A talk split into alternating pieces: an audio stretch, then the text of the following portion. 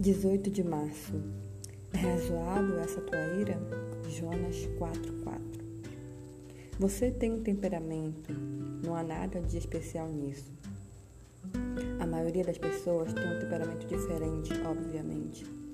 Deus não exige que você abandone o seu temperamento, mas afirma que se quiser ser feliz, você precisa controlá-lo e reorganizá-lo para que seja usado de maneira correta.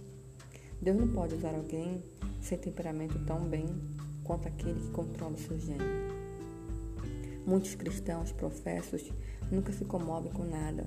Eles nunca se sentem indignados com a injustiça, com a corrupção nos altos escalões, ou com o tráfico impiedoso que vende o corpo e a alma das pessoas como se não tivesse valor algum.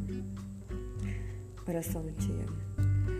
Usa minha ira para ajudar os outros, Senhor. Quando eu vir o mundo que tu criaste se descompor, as pessoas sofrendo, que eu venha ser desafiado a alcançá-los, ao invés de simplesmente explodir.